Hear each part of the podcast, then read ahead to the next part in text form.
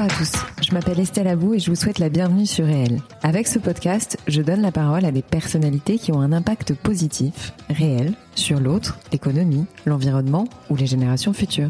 Par leurs actions, leurs entreprises, leurs pensées, leurs œuvres ou leurs visions, ces hommes et ces femmes contribuent d'une manière ou d'une autre au monde de demain et à celui d'aujourd'hui.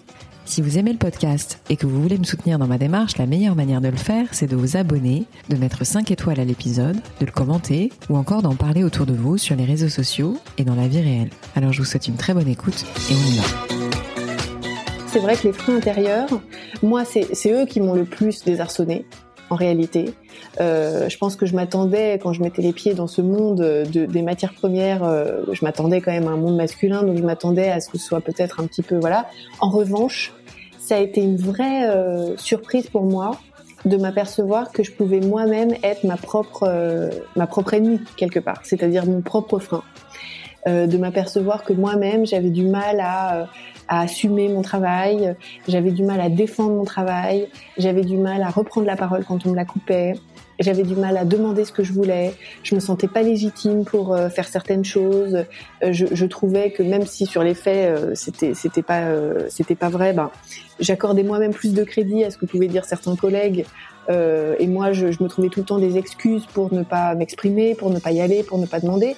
Donc en fait je me suis rendu compte que moi-même je, m'imposais euh, en fait des freins et, euh, moi-même en fait je nourrissais ce complexe euh, de l'imposteur en fait. J'avais l'impression que je, que j'étais jamais assez bonne au-delà du fait que ce soit pénible et un vrai travail à plein temps ça a une vraie fonction économique c'est-à-dire, il faut pas se leurrer. C'est pas, c'est de la vraie création de valeur d'élever des enfants. Seulement, c'est de la création de valeur indirecte. Mais moi, je trouve que c'est le fait de s'occuper de ses enfants à domicile. Tu contribues autant à la société que, euh, voire plus, en fait beaucoup plus que de faire un bullshit job payé, euh, tu vois, euh, X mille, euh, voilà. Épisode en résonance avec une citation de Camille Fez que j'ai déjà eu la chance de recevoir dans mon podcast. C'est le patriarcat qui a fait croire aux femmes que pour être libres et épanouies, il fallait être comme des hommes. Je ne sais pas vous, mais moi je trouve que cette phrase elle est particulièrement vraie dans le milieu du travail. Finalement, que faut-il savoir pour que notre genre ne soit pas un poids dans notre parcours professionnel? Mon invité s'est attaqué au sujet avec brio à travers un ouvrage récemment paru qui s'intitule Les règles du jeu, ce que l'on devrait toutes savoir pour réussir au travail, paru aux éditions Duno. Il y a de l'impact positif dedans tout simplement. L'auteur donne des clés très concrètes à travers son témoignage au sein du milieu du trading de matières premières et permet ainsi d'aider sa prochaine et son prochain finalement. Parce que cette question concerne tout autant les hommes que les femmes. Alors, un conseil, lisez-le. Durant cet épisode avec Lara, nous avons bien entendu évoqué son livre, dans lequel elle aborde énormément de thématiques, dont le syndrome de la bonne élève, le syndrome de l'imposteur, de la différence entre pointer un problème et passer à l'action pour trouver une solution concrète, du salariat, de la différence entre ce que l'on apprend à l'école et ce qui est vraiment utile au quotidien dans le travail, de l'autonomie psychique, des freins extérieurs et intérieurs que nous avons toutes expérimentés finalement à un moment ou un autre de notre carrière, de l'idée de rémunérer les mères au foyer ou pas, et de ses coups de cœur. Allez maintenant, j'arrête de parler et je laisse la parole à la talentueuse Clara Mollet, spécialiste des matières premières, advocate de l'égalité au travail, conférencière, auteur. Clara, merci beaucoup d'avoir accepté mon invitation dans mon podcast à vrai dire, j'ai beaucoup d'admiration pour ce que tu fais et ce que tu continues, enfin, ce que tu as fait et ce que tu continues de faire. Et je t'ai connu à travers les règles du jeu. Alors, est-ce que tu peux nous expliquer déjà euh, qui tu es, enfin, te présenter et nous expliquer un peu plus euh, ce que sont les règles du jeu? Oui, bien sûr. Bah, bonjour Estelle. Euh, merci pour cette invitation sur ton podcast. Je suis ravie d'être là. donc effectivement, donc je m'appelle Clara. j'ai 32 ans. Euh, je suis donc une femme française euh, et je m'apprête à je m'apprête à devenir maman pour la première fois. Voilà pour les grands... félicitations de nouveau. Merci. Donc pour les grands faits saillants de ma vie euh, personnelle et euh, et sur un plan plus pro euh, professionnel. Euh, donc moi j'ai commencé ma carrière dans d'un domaine un peu particulier, des circonstances un peu particulières parce que j'ai commencé à travailler au Brésil en négoce de matières premières. Donc c'est un monde mhm. et un cadre pour commencer à travailler euh, un peu spécial que j'ai adoré et sur lequel je pourrais revenir. Et en fait, euh, en fait, la, la, particularité de ce parcours-là, c'est que euh, c'est que je me suis retrouvée à être la seule femme à exercer ma fonction sur mon marché. C'est-à-dire, j'étais la seule femme trader de matières premières à Sao Paulo au moment où j'y étais. Ouais. Et en fait, cette expérience-là, elle m'a complètement ouvert les yeux et fait prendre conscience de l'impact du fait d'être une femme sur un parcours professionnel. Hmm. Et, euh, et à partir de à partir de cette expérience là qui a été à la fois très rapide et très euh, vraiment très impactante pour moi, euh, et ben j'ai eu à cœur de en fait euh, transmettre tout ce que moi j'avais pu apprendre en un temps euh, assez court euh, tout ce que moi j'avais pu mettre en place, parce que ce dont je me suis aperçue, c'est que non seulement ça avait un impact d'être une femme, mais ça avait un impact qui pouvait être euh, euh, négatif, c'est-à-dire euh, ralentir, euh, entraver un peu une progression, parce qu'il existe à la fois des freins extérieurs et des freins intériorisés qui nous qui nous empêchent. On va y revenir, ouais voilà. là qu'on en parle un peu plus, ouais. Ouais. Et du coup, euh, du coup, ces prises de conscience là, bah, j'ai eu à cœur de les de les verbaliser, de les transmettre et surtout de transmettre l'idée que c'était pas non plus une fatalité et qu'il existait mmh. des, des choses qui étaient tout à fait possibles à mettre en place, que tout le monde pouvait s'approprier pour éviter que l'écart se creuse et se creuse vite. Euh, donc les, les, règles du jeu sont nées de cette de ce désir-là que j'avais de, de m'exprimer sur le sujet et de, et de partager mon expérience, en fait, de témoigner d'abord. Donc, euh, mhm. dans un premier temps, ça a été un podcast. Euh, mhm. En fait, c'est un donc c'est sorti en ça a un an ce podcast. Euh, donc c'est euh, c'est euh, c'est un format que j'ai voulu très court parce que donc c'est 10 fois 5 minutes parce que c'était mhm. important pour moi que ce soit hyper tu vois facile d'accès etc. Donc c'est exactement. et donc ce podcast là voilà c'est un petit peu tout ce que moi j'aurais aimé qu'on me dise quand j'ai commencé à travailler. c'est ça les, les, les dix grandes règles. Ouais. Et c'est un peu euh, ce qu'on devrait toutes savoir et qu'on nous dit pas en fait sur le monde du travail, comment ça marche. On n'apprend ni à l'école, euh, ni à la maison. Euh, Exactement. Ni dans nos stages. Ou, ouais. Et qu'on découvre, enfin que moi en tout cas j'ai découvert de but en blanc en débarquant, en entrant vraiment sur le marché du travail. Et en fait, ce podcast-là a bien fonctionné et donc ça m'a, j'ai eu la chance ensuite qu'une maison d'édition me propose d'en faire un livre euh, mhm. qui s'appelle aussi les règles du jeu et qui est sorti donc le, le 4 mars 2020 aux éditions Duno. Donc le timing est, est intéressant parce qu'il est sorti juste avant euh, le confinement. Euh, mhm. Donc ça c'est une expérience aussi euh, intéressante d'avoir un, un livre, voilà, comment on fait quand on a un projet aussi important qui sort juste avant la plus grande crise socio-économique du siècle comment est-ce qu'on se réinvente quoi en période de crise ça c'est un vaste sujet aussi. Mais donc euh, voilà donc les, les, règles du jeu c'est un petit peu euh, la philosophie euh, que moi j'ai développée à partir de, de mes expériences professionnelles comment comment reprendre la main sur son parcours comment éviter que l'écart se creuse et comment éviter que de faire comment éviter que notre genre soit finalement un, un poids sur notre parcours professionnel. Mmh voilà alors, rentrons un peu dans le vif du sujet. Euh, justement, on parlait des freins extérieurs et des freins intérieurs. Moi, j'ai une conviction, c'est que les freins intérieurs sont peut-être supérieurs aux freins extérieurs. Après, je peux me tromper.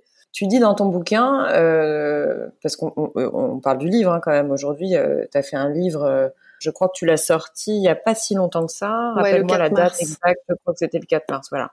Moi, j'ai beaucoup apprécié ton livre parce que tout comme le podcast, il est très simple, très accessible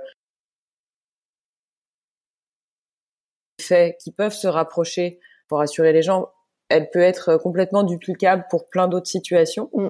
Et ce que j'aime aussi, c'est la dimension commerciale qu'il y a dans ton travail. Tu vois, enfin, avait, avais quand même un, une part, euh, une, ton boulot par essence, puisque c'est du trading de matières premières, forcément, il y a une part commerciale, il y a une mm-hmm. part, euh, j'aime pas le terme, mais euh, un peu masculine au sens où, bah oui, tu étais dans un environnement très masculin, etc. Donc, voilà, je trouve qu'il y a, il y a beaucoup de choses qu'on peut euh, dupliquer facilement quand on est une femme.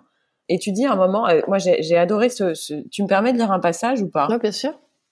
Dans le fait de prendre la parole en public, de savoir dire non ou de demander une augmentation, il n'est pas question que de carrière.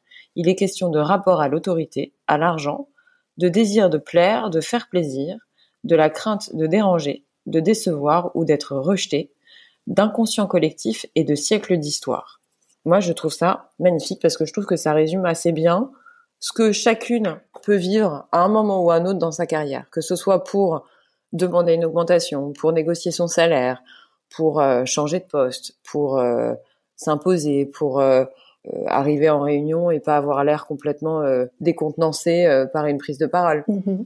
Donc vraiment, est-ce qu'on peut juste, selon toi, les, grands freins, on va dire extérieurs et intérieurs, ce sont lesquels, sans dévoiler la, la, la, globalité de ton, de ton livre, mais si tu avais voilà quelqu'un en face de toi, moi en l'occurrence, mhm.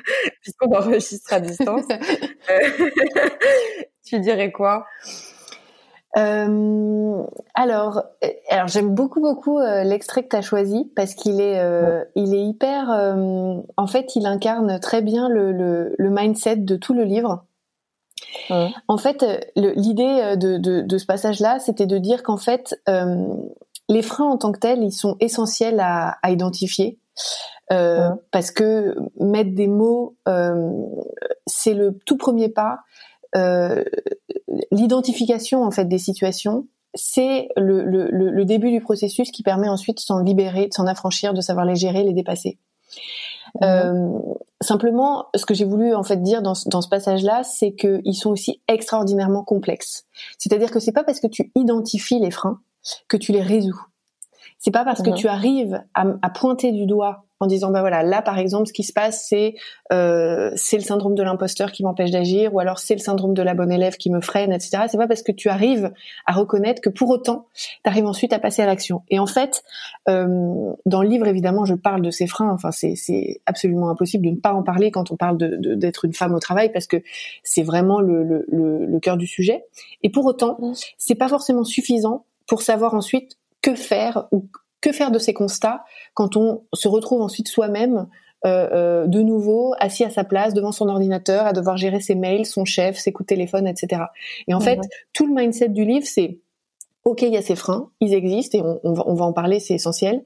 Mais pour autant, euh, passer du constat euh, qu'ils existent au à l'action, c'est-à-dire à savoir ensuite que mettre en place soit à sa propre échelle pour s'en affranchir et pour les dépasser, là c'est tout autre chose. Et en fait, le, le gros travail que j'ai fait sur ce livre, c'est la partie comment, la partie action. C'est une fois qu'on sait qu'il y, a ces, qu'il y a ces freins, c'est essentiel de les identifier mais pour ensuite s'en affranchir et les dépasser, là c'est encore une autre histoire. Et moi je sais qu'en fait le point de départ, vraiment l'élément déclencheur qui m'a donné envie d'écrire, parce qu'on peut se demander pourquoi moi euh, je me suis emparée de ce sujet, et on est tellement nombreuses à, à vivre ces expériences-là. Euh, à faire ces constats-là, et puis il y a tellement de littérature sur le sujet, etc. Euh, pourquoi est-ce que moi j'ai cru pouvoir apporter une petite pierre à l'édifice sur sur le sujet d'être une femme au travail? C'est parce que je trouvais qu'il manquait justement sur cette littérature-là le comment. C'est-à-dire qu'on trouve énormément de choses sur le pourquoi. Pourquoi est-ce que les femmes n'avancent pas? Pourquoi est-ce qu'il existe encore des inégalités salariales? Pourquoi est-ce que les femmes ont plus de difficultés à se mettre en avant, etc., etc. On l'explique très très bien maintenant et ça remonte euh, à la petite enfance, parfois même encore plus loin, etc. On peut euh, débattre des heures sur le système éducatif, etc. Pour autant, une fois qu'on a fait ces constats-là, ok, so what Qu'est-ce qu'on fait? Comment je fais moi, à mon échelle, aujourd'hui, pour euh, y répondre et pour en fait faire en sorte de vivre pleinement ma carrière? Parce que c'est quand même ça le sujet. C'est-à-dire que si on attend que tous ces blocages sociétaux, culturels euh, euh, se défassent, ça peut prendre encore des générations. Or, nous, le sujet de notre carrière, il est quand même très urgent. Euh, le, fait de savoir euh, si on va réussir à s'épanouir, comment s'épanouir professionnellement, comment arriver à notre prochain meilleur pas, etc. C'est aujourd'hui que la question se pose. Et donc je trouvais là qu'il y avait un qu'il y avait vraiment un manque euh, je trouvais qu'aucune des lectures que moi en tout cas j'avais faites ne permettait de répondre à cette question. Ok, mais comment? Comment moi je peux faire? Et donc c'est vraiment là-dessus que je me suis euh, que j'ai que j'ai que je me suis vraiment concentrée dans dans ce livre-là. Et, et donc pour revenir aux freins en eux-mêmes, effectivement, bah c'est quoi les freins? Alors les freins extérieurs, ils dépendent de ton environnement de travail, évidemment. Euh, moi, je, je, peux parler de ce que j'ai connu. Moi, je sais que dans, dans un environnement masculin comme celui que que j'ai fréquenté, ça se traduisait tout simplement par euh, bah déjà par un, un espèce de, de, déficit naturel de, de crédibilité. C'est-à-dire que je voyais bien, euh, tu vois, en plus c'était vraiment une caricature parce que j'avais un collègue masculin qui était rentré en même temps que moi et qui avait vraiment le même niveau, la même seniorité, même expérience, c'est-à-dire zéro d'expérience parce qu'on était ultra junior quand on a commencé. Et ben, je voyais bien que pourtant, euh, le, son travail à lui, son ses opinions euh, comptaient davantage aux yeux de nos supérieurs que le mien. C'est-à-dire que moi, d'office, il y avait comme une espèce de soupçon ou en tout cas, enfin une, présomption plutôt qu'un soupçon de euh, de manque de légitimité. Je voyais bien que ma parole comptait moins, que mon travail comptait moins. Tu mets pas ça du tout sur le compte de la culture, qui était une culture euh, en dehors de d'Europe. enfin, ça n'a rien à voir selon toi? Eh ben, franchement, je pense pas. Je, je, sais que oui, c'est sûr que le Brésil, euh, c'est un pays qui reste paternaliste. Ouais, c'est sûr que c'est sûr qu'il y a ça. Et pourtant, je je suis pas certaine que ça se serait passé radicalement différemment si j'avais commencé à travailler ailleurs. Le, le honnêtement, je je parce qu'en fait certains éléments culturels compensent d'autres éléments. Enfin, la culture sur ce plan-là. En fait, je vais te dire en plus, je pense que le fait d'avoir été étrangère m'a beaucoup servi parce que j'étais tellement, euh, je pense, éloignée un peu, tu vois, du, du de, de, de la, enfin, culturellement des femmes brésiliennes, que quelque mhm. part, ça m'a un peu, euh, j'allais dire, ça m'a un petit peu euh, protégée. Euh, c'est-à-dire que moi, je pense que je les ai beaucoup déroutés. J'avais une attitude qui effectivement était pas celle qu'ils pouvaient attendre d'une femme parce que euh, voilà, j'avais des réflexes ou des comportements qui n'étaient pas ceux des, des, femmes brésiliennes. Et du coup, mhm. euh, ça, ça, les a peut-être un peu désarçonnés au début, mais ça a fait qu'ils me voyaient pas que comme une femme. Tu vois ce que je veux dire? Ça mhm. m'a ça m'a beaucoup protégée sur sous cet aspect-là. Et donc au final, je pense que ça a pas. Je, moi, je l'ai pas vécu comme ça en tout cas. Je l'ai pas vécu comme ça. Oui, donc tu disais, tu te rendais compte que par rapport à ton collègue, euh, ton avis comptait moins automatiquement? Il y avait cette espèce de déficit-là, le fait qu'on me coupe plus volontiers la parole, par exemple, quand je la prenais, euh, euh le fait qu'on que euh, on me on me staffe moins directement sur les projets un peu à fort enjeu. Ça allait plutôt directement à mes collègues masculins, et puis moi, je me retrouvais plus plus volontiers avec les tâches un peu plus rébarbatives, un peu plus, tu vois, qui avaient moins d'impact sur le business. Tu vois, c'était des choses comme ça. Il y avait comme une espèce de deux poids deux mesures naturelle. Euh, euh, qui n'était pas du pas méchante en plus. Non, voilà. Mais qui n'est même pas euh, intentionnelle. Exactement. Et c'était ça en plus qui était d'autant plus désarçonnant, c'est que je voyais bien qu'il n'y avait pas du tout de volonté de me nuire. C'était vraiment naturel. Et ça, ça m'a beaucoup désarçonné de me rendre compte qu'en fait, naturellement et sans doute inconsciemment pour eux, il y avait une espèce de, de différence de traitement, voilà, qui allait de soi, quoi. Donc ça, ça, ça dépend évidemment, ça dépend des environnements de travail. Moi, pour moi, ça, ça s'est passé comme ça. Mais euh, je pense que si je m'étais retrouvée dans d'autres circonstances, c'est-à-dire dans un environnement où j'étais moins en minorité, où effectivement peut-être culturellement l'écart aurait été moins grand, etc eh ben j'aurais mis beaucoup plus de temps à m'en apercevoir de ces freins extérieurs parce que ça aurait été plus masqué, tu vois, ça aurait été un peu plus dilué, diffus. Là, vraiment, ça m'a sauté aux yeux parce que j'étais dans cette situation-là et que forcément, ces situations, je les ai vécues très vite, de façon très intense, et ça m'a permis euh, ces prises de conscience très rapides. Mais euh, mais voilà, je pense que le, fait de, de, de sentir qu'on n'a pas le même poids, qu'on n'a pas la, que notre travail n'a pas forcément la même assise en fait que celle d'un collègue masculin, moi ça, ça a été des des, des freins. Euh, enfin, ça a été vraiment une espèce de choc de réalité très fort. Ça m'était jamais arrivé avant, quoi. Et les freins intérieurs, moi je te rejoins complètement. Euh, les freins intérieurs, ça a été, je pense, une encore plus grande. Donc en fait, ça, les, les, les, les freins extérieurs, c'est ce qu'on appelle les biais cognitifs, en fait, tout simplement. Enfin, c'est les, c'est voilà, c'est les, c'est les. J'en avais parlé avec euh, Valentine de l'Astérie. Voilà. Mais les biais cognitifs, on peut les avoir même quand on est femme ou absolument, ça n'a rien absolument. Ça, ça, ça, ça, inclut les hommes comme les femmes. C'est pour ça qu'en fait, souvent, on peut nous aussi euh, reproduire en fait des schémas euh, dont on est nous-mêmes victimes sans nous en rendre compte, quoi. Mais mais voilà, ces biais cognitifs, ils existent et et euh, ils peuvent être évidemment enfin c'est très très fort quoi. C'est c'est aussi lié enfin c'est tout tout le sujet tu sais de la perception plutôt négative du succès féminin. Euh, plus une femme réussit moins elle est perçue positivement et c'est l'inverse pour les hommes etc donc ça se retrouve à plein de niveaux et à plein de niveaux hiérarchiques aussi à plein de moments de la carrière quoi. C'est vrai que les freins intérieurs moi c'est c'est eux qui m'ont le plus désarçonné en réalité. Euh, Je pense que je m'attendais quand je mettais les pieds dans ce monde de, des matières premières, euh, je m'attendais quand même à un monde masculin, donc je m'attendais à ce que ce soit peut-être un petit peu voilà. En revanche, ça a été une vraie euh, surprise pour moi de m'apercevoir que je pouvais moi-même être ma propre euh, ma propre ennemie quelque part, c'est-à-dire mon propre frein. Euh, de m'apercevoir que moi-même j'avais du mal euh, à assumer mon travail, j'avais du mal à défendre mon travail, j'avais du mal à reprendre la parole quand on me la coupait. J'avais du mal à demander ce que je voulais, je me sentais pas légitime pour euh, faire certaines choses. Euh, je, je, trouvais que même si sur les faits euh, c'était c'était pas c'était pas vrai, ben j'accordais moi-même plus de crédit à ce que pouvaient dire certains collègues et moi je, je, me trouvais tout le temps des excuses pour ne pas m'exprimer, pour ne pas y aller, pour ne pas demander. Donc en fait, je me suis rendu compte que moi-même je, je m'imposais en fait un des freins et, et moi-même en fait je nourrissais ce complexe euh, de l'imposteur. En fait, j'avais l'impression que je, que j'étais jamais assez bonne, quoi, pour euh, pour y aller. Et, euh, et ça, ça, ça a vraiment été une, une prise de conscience énorme parce que je, je, m'en étais jamais aperçue. Ça m'avait jamais traversé l'esprit, en fait, de savoir que moi-même, je pourrais un peu me mettre des bâtons dans les roues au travail.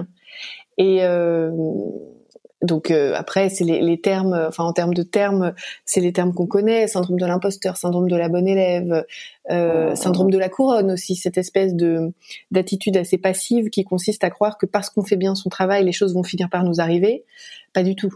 Oui, c'est ça qui est déstabilisant, je crois. C'est euh, on passe de la maison, euh, enfin de la maison à l'école et de l'école au travail en fait. Et du coup, bah, on trimballe avec nous euh, tout un tas de trucs qui servent plus ou moins pas ou qui peuvent plus ou moins nous bloquer. Mhm. Et notamment, effectivement, ce, ce, syndrome de la bonne élève, moi j'en ai été victime euh, clairement. Quoi. Enfin, victime, je sais pas si on est victime de ça, mais en tout cas, euh, on cherche à dupliquer les règles de l'école dans l'environnement du travail. Ouais. Or, bien souvent, euh, moi, ceux que j'ai vu réussir, c'est ceux qui justement n'avaient rien à foutre du cadre scolaire. quoi. Bah c'est ça en fait c'est un c'est un c'est un peu un contresens en fait c'est-à-dire c'est de, de continuer à croire que ce qui nous a permis de, de bien nous en sortir à l'école va continuer à nous servir au travail. Et ne pas s'apercevoir qu'on a complètement changé de monde. On a complètement changé de monde. Et, et changer de monde ça veut dire que les règles du jeu donc ont changé. Et que ce qui va nous permettre d'avancer au travail c'est autre chose. Évidemment faire son travail c'est le c'est essentiel. Mais disons que c'est le niveau zéro de ce qui va nous permettre de, de, de progresser, d'avancer, d'apprendre, de rencontrer des gens, etc., etc.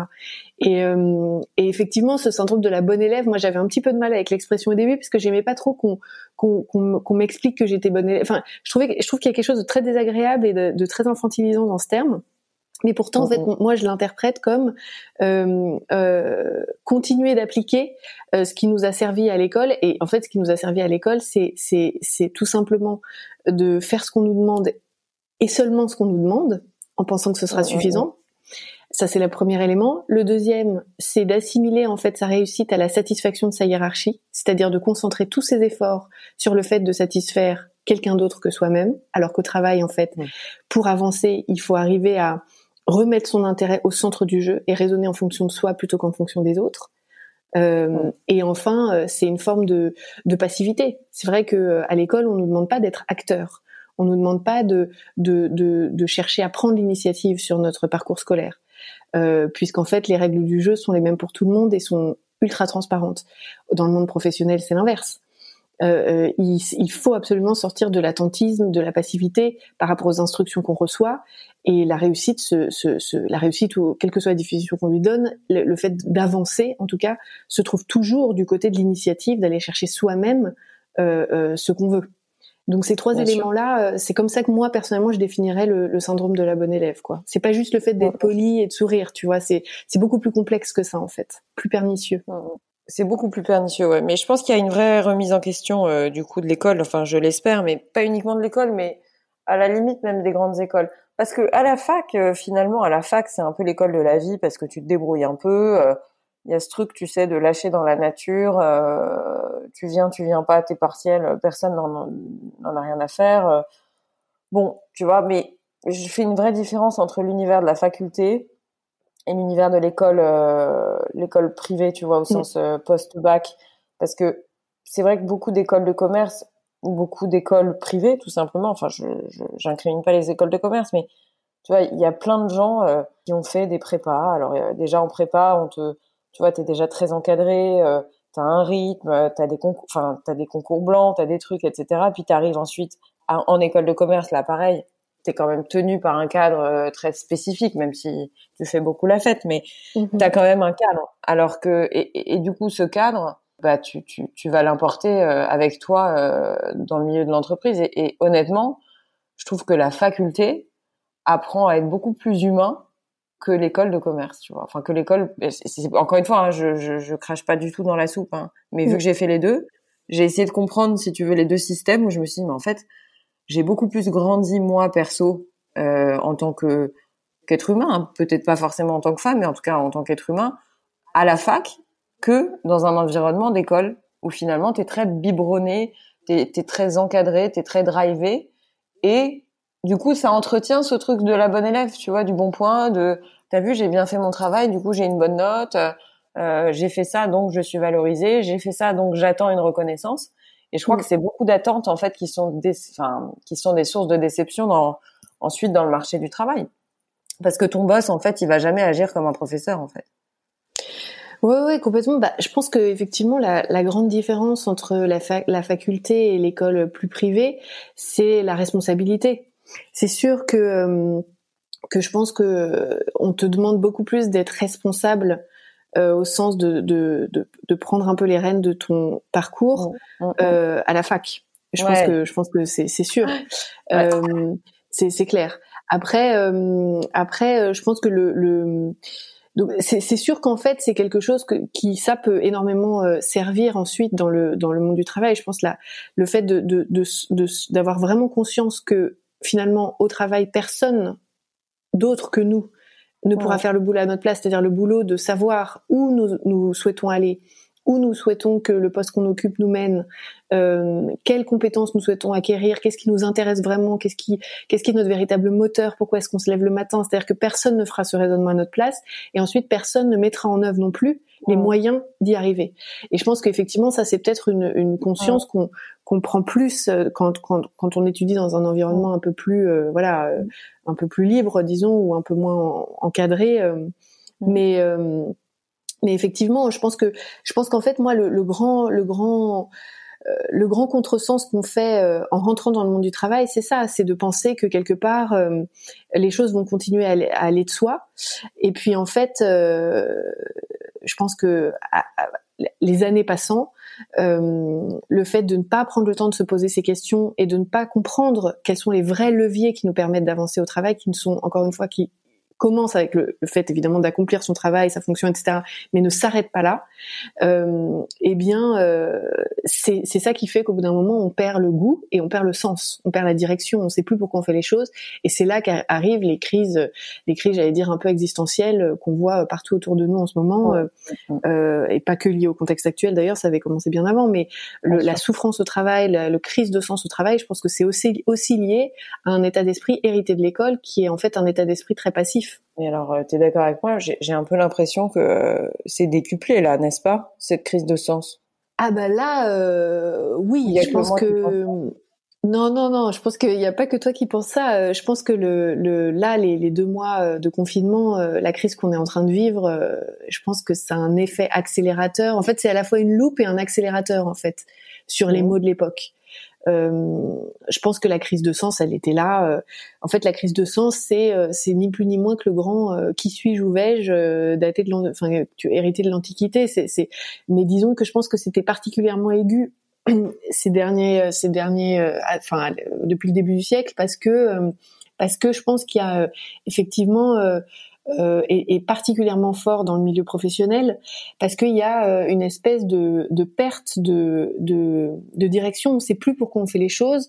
Les, les, fonctions les plus valorisées ne sont pas celles qui contribuent le plus à la société, au fait de façonner le monde. Euh, c'est des professions qui bien souvent sont assez décorrélées de, de l'économie réelle, de la vraie vie. Euh, et nous, en tant que en tant qu'individus, dans le salariat notamment, euh, on est euh, on est à la fois euh, victime de ce dont on vient de parler, c'est-à-dire de fait de faire perdurer un système de valeurs qui n'est pas adapté au monde professionnel, et en même temps on est aussi victime d'une forme d'infantilisation du système parce que le salariat c'est un système très infantilisant. Et du coup, en, en étant infantilisé comme ça, et je dis infantilisé parce que c'est euh, le fait de voilà d'accepter de, se laisser driver par les, les, critères de réussite euh, qu'on nous dicte ou les critères de réussite de son entreprise, de son chef, de pas se de pas prendre la main soi-même sur son parcours. Parce qu'au final dans le salariat t'as pas tellement besoin pour jusqu'à présent en fait t'avais pas tellement besoin euh, de te poser la question de savoir pourquoi tu faisais les choses pour finalement avoir des augmentations à peu près régulières, de progresser dans la vie, de pouvoir t'acheter un plus grand appartement, une plus grande voiture, etc. Et puis au final, tu étais sur des rails, voilà. Euh, nous, on est, on appartient, je pense, à une génération où le modèle est en train de changer. Du coup, euh, du coup, euh, ça a beaucoup moins de sens, si tu veux, de, de, de, de, rester comme ça dans le salariat et de et de, enfin voilà, il y a une crise de ce modèle-là du salariat parce qu'on voit bien que ça nous permet plus, c'est plus satisfaisant. Euh, on est obligé, en fait, à un moment, de se poser la question de savoir pourquoi on fait les choses et d'essayer de reprendre la main sur son parcours. Et moi, je crois que euh, je crois qu'effectivement la crise là euh, qu'on est en train de vivre, c'est une espèce d'accélérateur fantastique parce que en fait, c'est, ça nous met face à l'absurdité du système d'une manière très très brutale, très très brutale. C'est vrai. Enfin, excuse-moi, mais j'ai un moment d'hésitation parce que je me dis même moi, en fait, je me suis posé des questions existentielles euh, profondes, si tu veux. Alors que je pensais déjà avoir commencé le travail. je pensais déjà avoir fait la, la, recherche, mais c'est vrai que je me suis vraiment... Euh, pouh, moi, cette période, elle m'a, elle m'a vraiment euh, sidérée dans tous les sens du terme. Donc, euh... non, mais attends, je voudrais qu'on revienne sur le travail et la femme. Moi, j'avais retenu, excuse-moi, je passe du coq à l'âne, mais c'est un peu mon grand truc. Simone de Beauvoir a dit un jour, il n'y a qu'un travail autonome qui puisse assurer à la femme une authentique autonomie. Qu'est-ce que tu en penses de cette phrase? Est-ce qu'elle est toujours d'actualité selon toi? Qu'est-ce qu'elle entend par travail autonome, Simone de Beauvoir? Ah ben voilà, c'est la même question que j'ai. C'est-à-dire qu'en fait, un travail autonome, pour moi, c'est euh, c'est justement ça. Je crois que c'est important de définir l'autonomie aujourd'hui parce que euh, ça implique euh, les relations à l'autorité, ça implique les, les relations hiérarchiques. Tu vois, je crois que c'est plutôt quand elle parle d'autonomie, je crois que Hiring for your small business? If you're not looking for professionals on LinkedIn, you're looking in the wrong place. That's like looking for your car keys in a fish tank.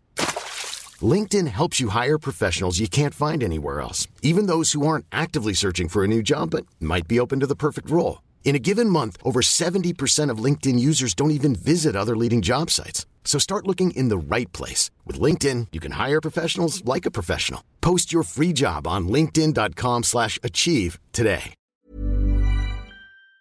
C'est vraiment un truc genre... Euh, enfin, moi, je l'interprète comme ça. Après, il faudrait lui demander, mais un travail autonome, c'est au sens euh, délié de liens hiérarchiques ou délié de d'une sorte de cadre euh, présupposé...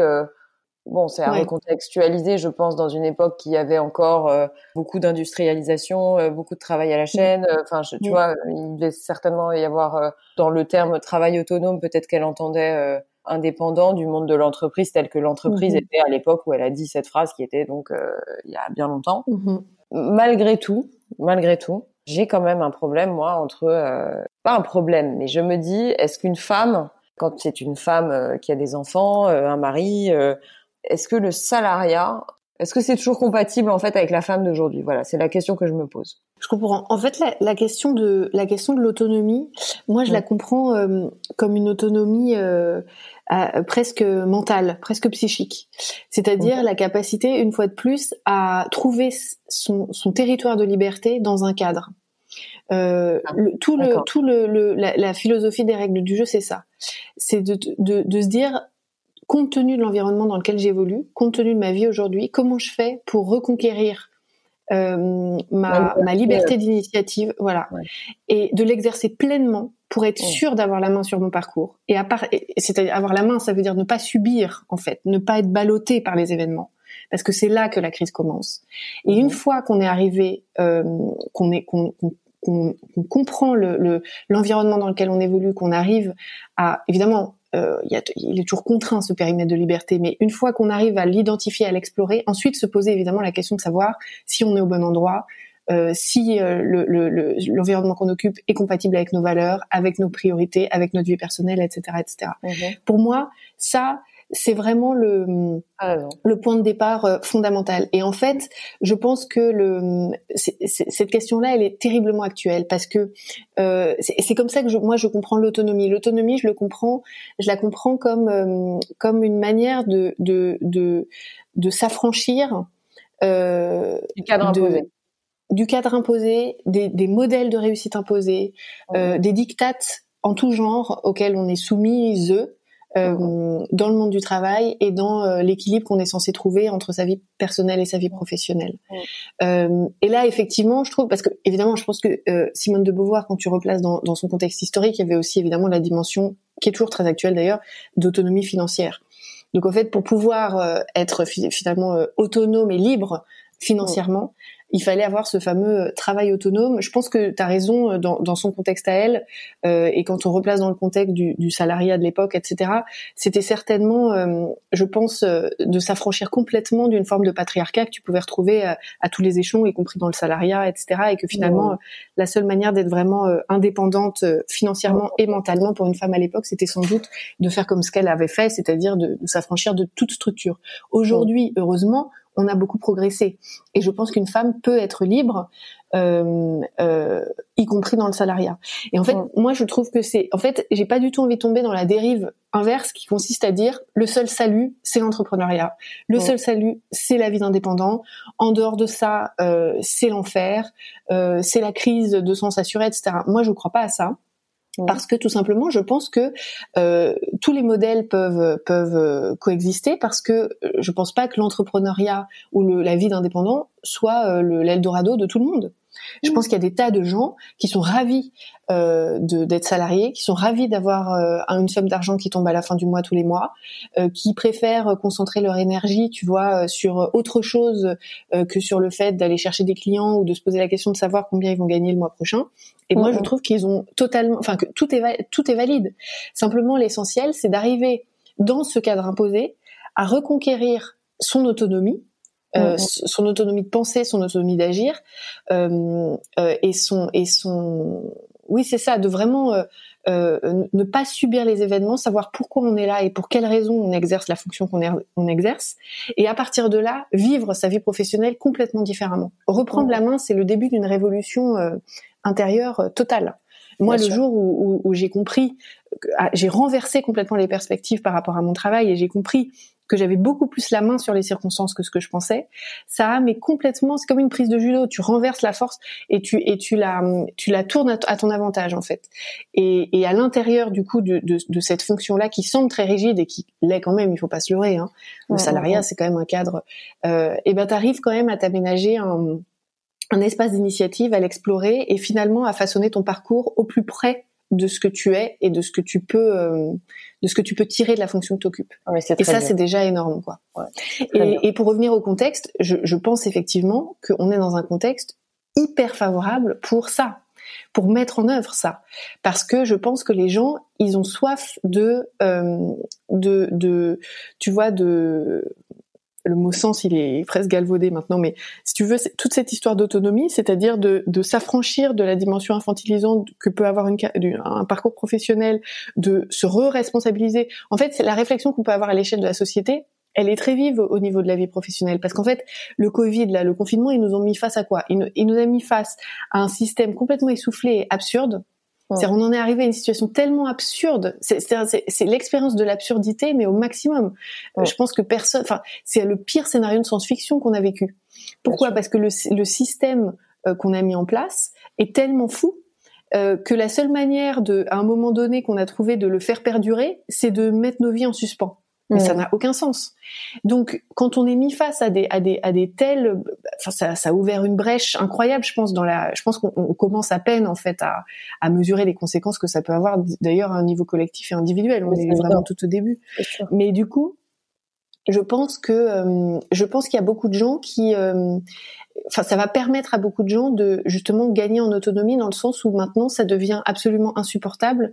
Enfin ça, va vraiment accélérer les prises de conscience sur le fait qu'en en fait il y a plus de temps à perdre sur le fait de euh, savoir pourquoi on, on, a organisé notre vie de telle manière, pourquoi on occupe telle fonction dans la société, quelle fonction on a envie d'occuper dans la société, euh, quelle tournure on a envie de donner à nos vies, etc. Et ça, ça va se traduire, je pense, au niveau professionnel euh, par des, par des, soit par des décisions radicales, soit par une prise justement d'autonomie euh, très très forte. Et d'ailleurs, le télétravail dont on parle beaucoup en ce moment favorise ça. Le télétravail, c'est la prise d'autonomie des salariés, c'est une prise de pouvoir énorme. Alors, ça n'a pas que des avantages, on, pourra en parler si tu veux, mais c'est quand même, je trouve, un terrain de liberté énorme où tout à coup, en fait, on cesse d'être juste un salarié. Tout à coup, le fait de plus être présent physiquement sur ton lieu de travail, de pouvoir administrer un peu plus librement ton temps, euh, de mettre un peu fin aux faux semblants aussi, parce que mine de rien, quand tu es à distance, c'est plus difficile de tromper tout le monde. Hein. Il y a un moment où il y a les résultats, il y en a où il y en a pas, etc. Je pense que ça peut faire tomber beaucoup de masques le télétravail, et ça peut aussi permettre aux individualités de s'exprimer davantage. Quand par exemple, euh, euh, tu vois, as plus de, tu donnes plus de liberté aux gens pour euh, définir euh, bah, l'équilibre qu'ils veulent avoir entre leur vie personnelle et leur vie professionnelle. Tu leur laisses plus d'autonomie, encore une fois, sur la manière d'administrer leur journée, leur semaine, etc. Et eh ben, euh, tout à coup, tout à coup, les individus, c'est-à-dire tu laisses plus de place à d'autres facettes de la personnalité des gens que le, la, la, simple facette professionnelle. Et ça, je trouve que c'est hyper important, quoi. Alors oui et non, parce que si tu veux, nombre de femmes euh, prennent aussi le travail physique, le déplacement géographique dans un lieu de travail comme un échappatoire. Parce que si tu veux, euh, il y a un moment, elles sont ravies euh, de quitter les trois gosses, de les filer à la nounou, ou de les mettre à la crèche, ou de les mettre... Enfin, le travail physique, tu vois, le, le lieu, le fait d'aller de chez soi à un lieu physique pour aller travailler. moi, je le sais, j'ai des copines dont c'est le cas elles me disent, moi, je suis ravie de quitter la maison pour aller euh, respirer, prendre l'air et, euh, et me dire que voilà, moi, j'ai mon espace à moi et que quand je rentre le soir, c'est un autre espace avec mes enfants. Mais voilà, je crois qu'en fait, les gens ont été aussi un peu déstabilisés par ça parce que, euh, et surtout les femmes, je crois, tu vois, parce que elles ont besoin de ce sas physique, tu vois, je crois. Enfin, peut-être pas hein non, non, mais en fait, ça, je suis complètement euh, d'accord. Non, mais le, le, je pense que le, le, télétravail. Enfin, moi, je, je sais que, enfin, je suis en contact avec pas mal d'entreprises, etc. il y en a qui, bon, dans une logique aussi de coupure de coûts, etc., euh, envisagent de systématiser le télétravail ou de l'étendre, etc. Euh, je pense pas du tout, du tout que ce soit euh, parce qu'en fait, le télétravail, tu mets fin au exactement à la à la séparation euh, physique entre vie pro vie perso, à la fin de la sociabilisation au travail. Non, mais c'est de toute façon, c'est des enjeux. je suis complètement d'accord.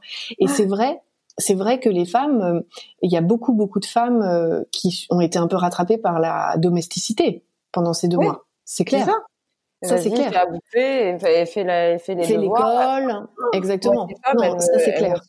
Elles m'ont sidéré. Cette capacité qu'elles ont eue à relever le challenge de faire l'école, faire à bouffer, s'occuper du mari, s'occuper de son boulot.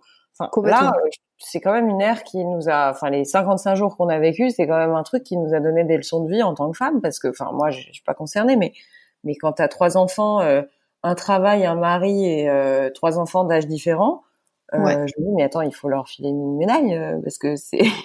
c'est clair. mais d'ailleurs, euh, il me semble que c'est challenge. Ouais, complètement. Mais il me semble que c'est Challenge là qui a publié une étude euh, sur l'état mental de la population post-confinement et qui disait, enfin, les, les femmes sont beaucoup plus euh, susceptibles de faire une dépression en post-confinement que les hommes à cause de ça. Je je pense euh, à cause de cette surcharge mentale délirante qu'elles ont dû subir pendant deux mois. Euh, euh, et tu peux avoir un contre-coup euh, assez important. Bah, l'épuisement, en fait, c'était une période absolument épuisante pour toutes les femmes, les femmes qui avaient à charge des enfants à la maison, c'est sûr. Mais en fait, évidemment, il s'agit pas. Je, je, le, le, télétravail, c'est pas la, c'est pas la, la c'est pas du tout le, le, le, la panacée. Mais simplement, en fait, c'est des, c'est des changements de, de société tellement profonds euh, euh, que euh, après tu peux imaginer que en fait la, une flexibilité plus grande sera permise, y compris dans le salariat, et que quand bah voilà les femmes qui ont la chance de pouvoir avoir de l'aide par exemple à la maison ou qui voilà s'organisaient d'une certaine manière pour pouvoir faire garder leurs enfants, les, les, crèches etc quand même. Bon, eh bien ces femmes-là, en fait, pourront aussi bénéficier d'une plus grande flexibilité dans l'administration de leur temps, tu vois. Je pense que c'est toujours moi c'est moi en fait l'aspect qui m'intéresse le plus là-dedans c'est l'aspect vraiment euh, euh, adulte en fait par rapport à ta vie professionnelle. À de plus en fait subir forcément un cadre rigide juste parce qu'il existe. Et d'avoir la possibilité d'imposer tes règles du jeu justement à toi ou tes règles de vie d'arriver vers ton chef et de dire bah voilà qui je suis. Euh, moi dans ma vie j'ai telle telle telle contrainte. Tel tel soir il faut que je sois partie à telle heure euh, euh, tu vois, c'est ça en fait. C'est une manière de reprendre la main de cette manière-là, en arrivant en disant je ne suis pas juste un salarié qui doit me plier parce que bah, parce que la culture d'entreprise le veut, mais maintenant cette brèche qui s'est ouverte me permet d'aménager un espace de liberté plus grand qui me permet moi de, de mieux vivre ma, vie professionnelle et d'être plus efficace et d'être moins voilà. C'est plus dans ce sens-là, tu vois. Et, mmh, mmh, mmh. et, et, je pense que ça, même dans la tête des managers, dans la tête de beaucoup de structures, contre degré ou de force, hein, je pense qu'il y en a beaucoup qui auraient préféré ne pas. Mais je pense que là, ça va être difficile de revenir en arrière et ça va être difficile de dire non à des gens qui vont dire mais moi j'ai besoin d'être en télétravail ou moi j'ai besoin de de, de, de, de, gérer ma journée autrement, etc. Parce que euh, voilà, c'est irréversible ce qui s'est passé. Est-ce qu'on peut parler un peu de la réussite? Parce que tu abordes le sujet dans ton livre de manière très intelligente d'ailleurs parce que euh, moi, j'ai souvent vu des gens euh, tristes au travail et tristes euh, soit euh, parce que le modèle de réussite finalement qu'on a nous femmes, je pense mmh. qu'il est quand même relativement calqué sur des, des schémas patriarcaux, enfin, tu vois, d'une société assez finalement masculine. Encore une mmh. fois, je, je, ne monte pas un camp contre un autre, c'est pas du tout l'idée. Je dis juste que nos modèles de réussite pour ne citer que mon exemple, euh, moi pour moi, euh, pour réussir, il fallait euh, avoir un titre honorifique, intégrer un comex, gagner de l'argent, beaucoup d'argent, avoir une sorte de, tu vois, de statut social, on va dire reconnu. Mm-hmm. Bon, moi j'avais ça, tu vois, dans la tête. Alors après, chacune son modèle de réussite, mais je crois quand même que je suis pas la seule. On peut quand même souvent assimiler la réussite à, au gain d'argent. Euh, bon, et je me suis rendu compte que je m'étais trompée, hein, parce que ça me rendait pas pour autant très heureuse. Mais tu expliques assez bien justement dans ton livre qu'il faut définir sa propre notion de, de, de la réussite, mais je trouve que c'est plus compliqué quand on est une femme que quand on est un homme. Est-ce que je me trompe? Je pense qu'effectivement, moi, je suis tombée dans, ce dans le même travers. Mmh. Je suis tombée dans le même piège que toi. Mmh. C'est-à-dire que moi aussi, je pensais, euh, je pensais que réussir, c'était euh, c'était ça. C'était, euh, je pense, c'est c'est un, une des raisons pour lesquelles j'ai j'ai j'ai embrassé la voie que j'ai embrassée au début, hein, euh, parce que ça cochait toutes les cases. Il y avait un nom prestigieux, il y avait un salaire, il y avait des responsabilités, et puis il y avait beaucoup de critères dits masculins, de performance. Donc moi, j'ai embrassé ce truc-là euh, complètement, sans me rendre compte peut-être que je que j'allais tête baissée dans des dans une espèce de profession hyper alpha. Alpha, c'est tu, tu entends quoi par alpha? Oui, oui c'est ça, ouais, très masculin, si tu veux, limite une caricature de, de, de, des critères masculins. Euh, euh, le, le, trading, c'est quand même, euh, ah t'as la performance, t'as l'argent. Bah, tu vois, c'est un peu du, enfin, c'est comme les salles de marché ou bah, c'est ça, c'était ça, c'est les salles de marché. Donc c'est vraiment, euh, voilà, t'as un côté vraiment très, euh, oui, c'était limite une caricature. Donc moi j'ai versé là-dedans euh, à 200% au début et un et comme toi, au bout d'un certain temps, je me suis rendu compte que je m'étais complètement trompée. Euh, euh, je pense qu'en fait le gros challenge euh, pour les femmes et les hommes, mais peut-être encore plus pour les femmes effectivement, euh, c'est d'arriver à s'affranchir de ces critères dominants, j'allais dire, euh, pour définir soi-même encore une fois son, son périmètre et surtout ce, ce, la direction qu'on veut donner à son parcours. Moi, la, la, manière dont je définis la réussite dans le livre, c'est ça, c'est dire bah réussir, c'est aller là où on a envie d'aller, ni plus ni moins. Et, le, et, la, et cette définition-là. Oui, mais c'est compliqué de définir où est-ce qu'on veut aller, parce que tu vois. Oui, mais parce qu'en fait, c'est une définition qui est mouvante aussi, évidemment. Euh, c'est pas une définition figée dans le temps. C'est une définition qui peut évoluer à, à tout moment. L'essentiel, en fait, finalement, pour ne pas être en situation d'échec, plus qu'à rechercher la, la, réussite, c'est comment ne pas se mettre soi-même en situation d'échec. C'est à toujours se, se poser, c'est toujours se poser cette question de savoir, mais pourquoi je suis là, au fait? Mmh. Qu'est-ce que je fais là? À quoi mmh. ça rime? Cette fonction-là, où elle me mène Parce qu'en fait, on a tendance à perdre de vue que la fonction qu'on occupe, elle doit nous mener quelque, quelque part. On n'occupe pas un poste pour la beauté du geste, on n'occupe pas un poste pour faire plaisir à quelqu'un. On occupe un poste parce qu'il nous sert, parce qu'il nous mène quelque part, parce qu'il nous apprend des choses, parce qu'il nous, il ouvre nos horizons, parce qu'il nous fait rencontrer des gens. C'est la seule raison pour laquelle on, on, on, on occupe un poste. Euh, si, et évidemment, euh, on reçoit un salaire accessoirement. Euh, mais je veux dire, euh, euh, le, le, le, fait déjà de de, d'être, d'avoir la conviction d'être en phase avec nos objectifs, même si c'est des objectifs de court terme, même si c'est des tout petits objectifs qui sont pas des, eh ben, c'est déjà une manière euh, de d'enclencher sa réussite pas à pas. Parce qu'en fait, le problème de ne pas faire ça, c'est-à-dire de ne pas prendre le temps de définir pour soi-même euh, ce qu'on veut et de perdre de vue ce pourquoi on occupe un poste, ça, c'est la clé en revanche de la déroute, parce que c'est comme ça qu'on perd de vue la direction qu'on souhaitait suivre au départ, et donc le sens. Et c'est là que le travail perd complètement de son sens. Et donc en fait, euh, euh, cette notion de réussite, elle commence là. Elle commence, elle commence avec le, le fait, mais c'est effectivement extrêmement compliqué, de se demander, mais de quoi j'ai envie Qu'est-ce que j'ai envie de tirer de ce poste? Voilà. Et après, en cheminant, on ajuste évidemment. Et parfois, on fait des, des changements de braquet radicaux. Comme moi, ça, m'est arrivé.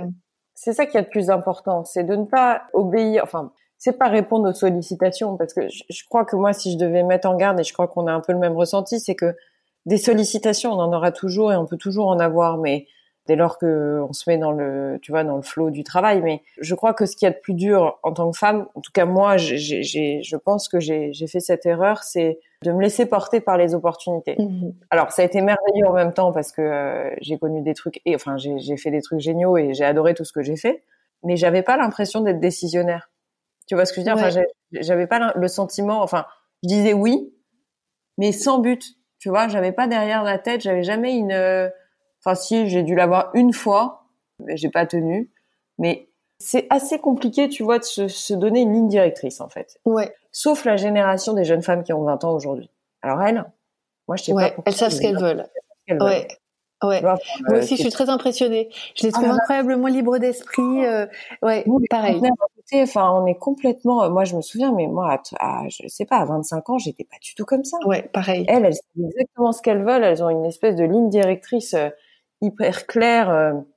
Je pense que c'est lié au à ce dont on parlait tout à l'heure, c'est un peu le délitement du modèle dominant classique du salariat. Je pense elles, elles sont, elles ont compris depuis très longtemps que c'était pas, c'était pas par là que ça se passait que pour elle, euh, bah, il, allait falloir euh, inventer autre chose, euh, voilà, que ça se passerait ailleurs, euh, que peut-être il faudrait multiplier les sources de revenus parce que euh, une source de revenus, bah, on, ne peut pas tabler là-dessus. C'est un autre monde, quoi. Et du coup, bah, je pense qu'elles sont beaucoup plus libres et beaucoup plus. en tout cas, je pense qu'elles ont adapté leur, leur mindset professionnel au contexte, qui est de moins en moins. c'est sûr que c'est de moins en moins. Les, les voies classiques, disons, sont moins, enfin, de moins en moins attirantes, quoi. Et euh, mais moi aussi, je suis très impressionnée par cette génération. Je suis complètement d'accord. D'ailleurs, je voulais te, te, poser une question euh, parce que tu parlais de revenus. Euh, moi, je le crois vraiment hein, qu'on va devoir demain avoir trois sources de revenus. Je pense que le travail ne sera plus euh, bah, d'abord proportionnel à nos besoins, mais sera peut-être plus suffisant pour vivre. Voilà. Je crois que le, en fait, ce que je veux dire, c'est que l'argent issu du travail ne sera peut-être plus suffisant si on n'en a qu'un. Donc, euh, du coup, on va devoir multiplier les sources de revenus. Ou ajuster son niveau de vie. C'est-à-dire, ou ajuster la, la manière de moins consommer, peut-être moins voyager, en l'occurrence, parce que là, on y est obligé. Mais, euh, et c'est pas plus mal. Non, je pense qu'il y a un sujet sur le que je voulais aborder avec toi, c'était le, le revenu universel. Tu sais, Gaspard Koenig, t'en as entendu parler? Ah, bien sûr. Qu'est-ce que tu en penses de cette idée? Moi, euh, moi, je suis quand même assez, euh, assez euh, pour une, une. Je suis assez libérale moi dans l'esprit.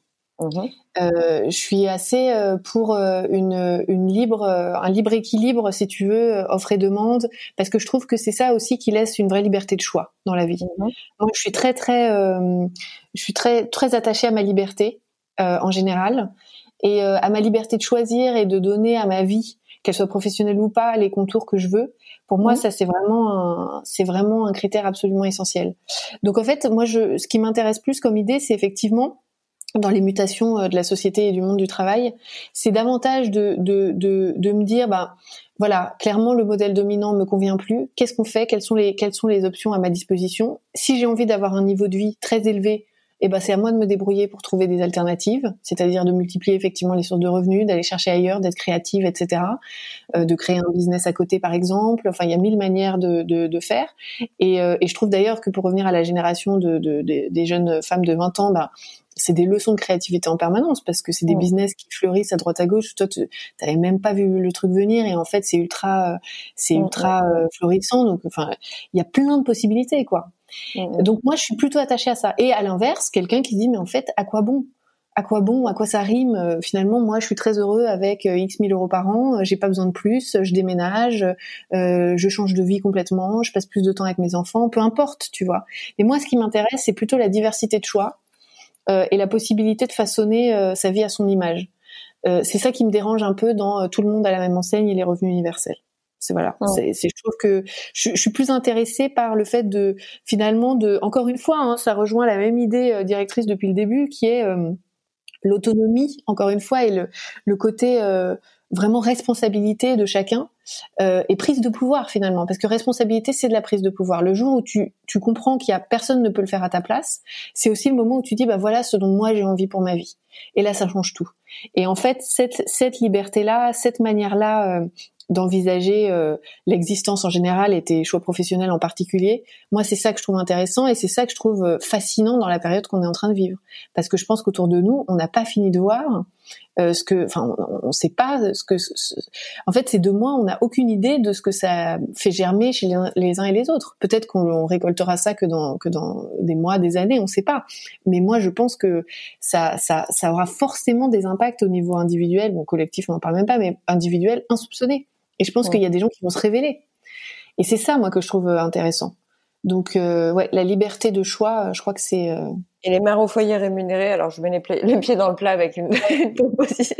Non, mais je, je, me suis toujours posé cette question euh, parce que malheureusement, ça a été repris par l'extrême droite, donc j'en suis mm. pas ravie. Mais j'avoue m'être posé la question. Je me suis dit, est-ce que les femmes au foyer qui décident d'élever leurs enfants, d'en élever trois, parce que c'est un job, Enfin, en soi, même si personne veut le reconnaître, et parce qu'on croit que c'est naturel, etc. Non, euh, c'est pas mm, forcément mm, mm. naturel, tu vois, de, de s'occuper d'enfants toute la journée. La preuve en est, on paye des nounous. Est-ce que c'est envisageable? Enfin, toi, t'en penses quoi de, de payer les femmes au foyer? Bah moi, je suis complètement pour. Je suis mhm. complètement pour parce que je trouve que, euh, que en fait, au-delà du fait que ce soit pénible et un vrai travail à plein temps, ça a une vraie fonction économique.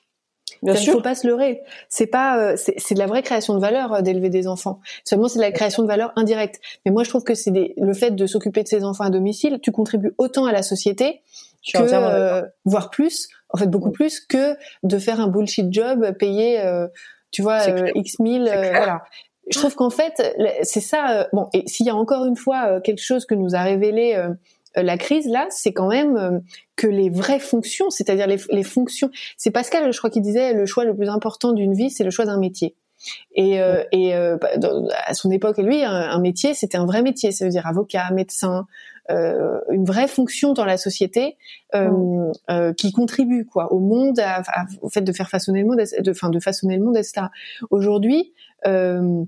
Aujourd'hui, en fait, le choix d'un métier, c'est souvent des choix par défaut. Alors, tu as des, as des choix passion, mais en fait, les choix passion sont les choix les moins rémunérés. Et en fait, on l'a vu là pendant la crise, les gens qui choisissent d'être médecins, euh, d'être, bon, ça c'est pour les gens qui ont le choix évidemment. Puis après, t'as tous les gens qui exercent des fonctions qui sont essentielles à la à la bonne, euh, voilà, au, à la tenue de, enfin, la propreté, etc. C'est des professions qui sont absolument pas valorisées. Et les professions les plus valorisées et les mieux rémunérées sont celles qui finalement contribuent le moins sont pas des métiers, sont des fonctions en fait. Les métiers euh, sont moins payés. Il y a une paupérisation euh, terrible de, de, je sais pas, journalistes, euh, avocats, médecins, etc. En revanche, quand tu fais du trading, voilà, et quand tu fais du trading de dérivés de taux d'intérêt, là, euh, là, c'est jackpot, tu vois. Et là, il y a quelque chose qui va pas là il y a quelque chose qui va pas et à mon avis il peut y avoir un, rééquilibre aussi dans ce sens-là. Et donc pour revenir à la question des mères au foyer moi je trouve philosophiquement je trouve que ça a énormément de sens. Économiquement ça a du sens aussi euh, d'élever des enfants euh, euh, enfin voilà de faire tourner un foyer de, de, de permettre aussi au foyer de d'économiser une nounou pour enfin tu vois je veux dire il y a plein de manières de calculer. C'est difficile de, de, de dire combien combien tu fais gagner à à la société. Mais enfin, ça a une vraie fonction sociale. Finalement, si tu rémunères une nounou, enfin voilà. Mais euh, mais en plus de rémunérer euh, le, les personnes qui contribuent euh, à façonner le monde dans lequel on vit, moi je trouve ça normal. Je suis entièrement d'accord. Clara, le, temps passe vite avec toi. Est-ce que tu aurais un coup de gueule et un coup de cœur à communiquer? Ça peut être le coup de gueule, tu peux ne pas en avoir, hein, c'est totalement envisageable. Et le coup de cœur, ça peut être absolument tout ce que tu veux. Ça peut être une série que tu as regardée pendant le confinement, ça peut être un film, ça peut être une musique, ça peut être un livre, et puis tu peux ne pas en avoir, il hein. n'y a pas de problème. Non, là, j'ai pas de coup de gueule. Ok, pas grave. J'ai pas de coup de gueule à passer. Moi, j'aime bien. J'aime bien aussi quand on n'a pas de coup de gueule, je trouve ça cool. et un coup de cœur. Là, euh, là, non. Et un coup de cœur, oui, bah oui, un coup de cœur, je peux te dire euh, une musique. Voilà, une musique, euh, une musique que j'ai bien aimée, qui m'a bien accompagnée pendant le confinement, Curtis Mayfield. Move on Up, par exemple, qui met, qui met, qui donne envie de danser, qui met de bonne humeur, voilà. C'est vrai qu'elle file la pêche cette musique. Elle est d'ailleurs oui, utilisée dans une pub en ce moment, je crois. Je l'ai entendue ah à la télé. Ouais. Ah bah tu vois, voilà. Et un autre coup de cœur que j'ai en ce moment, euh, c'est une BD. Euh, alors je sais pas s'il y a des amateurs de BD parmi les auditeurs de réel, il y en a sans doute, et c'est valable pour les autres aussi d'ailleurs. Euh, c'est une BD sur la Révolution française qui s'appelle Révolution et qui est absolument démente. En fait, euh, c'est une BD qui nous place, nous lecteurs, euh, aux premières loges des, des, événements de la Révolution. Donc on a l'impression de la vivre. On se balade dans les rues de Paris, on est dans les cafés, on entend les débats, on est sur les barricades, on voit ce qui se passe dans toutes les strates sociales parce qu'ils ont choisi des héros euh, du petit peuple, de la bourgeoisie émergente, euh, dans l'aristocratie. Donc on voit tous les angles et c'est extraordinaire. T'es complètement prise euh, du début jusqu'à la fin. Vraiment, je le conseille à tout le monde. Ça s'appelle donc Révolution par Groisel et Locard et c'est euh, absolument dément, vraiment. Bah écoute, euh, Clara, est-ce que tu as des choses à ajouter par exemple? Je ne sais pas, est-ce que j'ai, j'ai as envie d'ajouter quelque chose? Parce que peut-être que la tournure de l'interview ne t'a pas laissé l'occasion de dire un truc qui te tenait à cœur. Non, non, euh, pas du tout. Non, non. Je pense qu'on a parlé de plein de choses, euh, de plein de choses passionnantes. Euh, je pense qu'en fait, on, on, vit une époque. Euh, moi, je suis assez contente de, de vivre ce qu'on vit, même si je pense que on a, on n'est pas au bout de nos défis là. Euh, Je pense que c'est un, c'est un peu un privilège de voir la fin d'un monde et le début d'un autre, parce que moi, je suis assez convaincue que c'est ce qui, quand même ce qui est en train de se passer, même si c'est pas facile à vivre. Et, euh, et je pense que euh, je pense qu'en fait, euh, il, il, dépend que de nous de, de, de, de faire quelque chose de ces de, de ce moment-là, voilà. Et, euh, et moi, tout mon tout, toute ma philosophie et je pense qu'en fait le, le monde du travail est vraiment aux avant-postes là de du changement un peu de société qu'on est en train de vivre. Et euh, donc ça va être passionnant à voir et surtout, je pense le, le fait de prendre conscience qu'on a euh, beaucoup plus de pouvoir sur les circonstances que ce qu'on croit parfois. Euh, je pense que c'est peut-être ça euh, euh, ce qu'on a de mieux à, à, tirer de cette période-là. Et, et, avec les règles du jeu, moi, c'est vraiment ce que j'essaye de faire en, en, en, zoomant évidemment beaucoup sur le sur le monde du travail, mais je pense que c'est valable aussi pour toute la société. Donc c'est un message qui est, qui est plus actuel que jamais, quoi. Eh ben écoute, merci mille fois Clara. Je vais rappeler le nom de ton livre qui s'appelle Les règles du jeu. C'est aux, éditions Duno. Oui. Je recommande vivement sa lecture, qui est tellement simple en plus, et tellement agréable parce que c'est vraiment un outil, euh, un outil pratique, léger, facile à lire. Ouais, tout à fait. Et ensuite, euh, je parle aussi de ta newsletter que je trouve très sympa. Tu peux dire comment on fait pour euh, pour s'inscrire et pour la lire? Ah oui, les billets de quarantaine. Alors les billets de quarantaine, c'était une édition. Il n'y a plus de quarantaine, mais euh, il y a plus de quarantaine. Une forme. voilà, peut-être, tout à fait. Euh, donc bah oui, c'est très facile pour euh, pour s'abonner. Il suffit d'aller sur euh, la page des règles du jeu qui s'appelle www.lesrèglesdujeu.co. Donc il suffit de laisser son email là et en fait c'était des billets euh, des billets d'humeur pendant la quarantaine qui sont toujours disponibles à l'écoute et à mon avis d'actualité pendant un certain temps encore. Donc pour avoir un avant-goût, c'est là-bas. Génial, Clara. Un immense merci pour ton temps. Euh, je te souhaite une excellente continuation et à très vite. Je t'embrasse. À bientôt. Merci beaucoup. Avant de vous quitter, sachez que vous pouvez retrouver toutes les notes du podcast sur le site www.réel.fr. Si vous voulez réagir, me contacter ou me proposer des invités, n'hésitez surtout pas à m'écrire sur Instagram.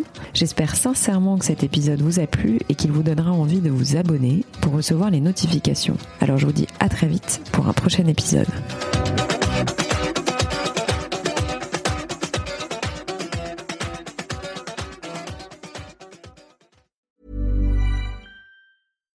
When you drive a vehicle so reliable it's backed by a 10 year, 100,000 mile limited warranty, you stop thinking about what you can't do and start doing what you never thought possible. Visit your local Kia dealer today to see what you're capable of in a vehicle that inspires confidence around every corner. Kia, movement that inspires. Call 800 333 4KIA for details. Always drive safely. Limited inventory available. Warranties include 10 year 100,000 mile powertrain and 5 year 60,000 mile basic. Warranties are limited. See retailer for details.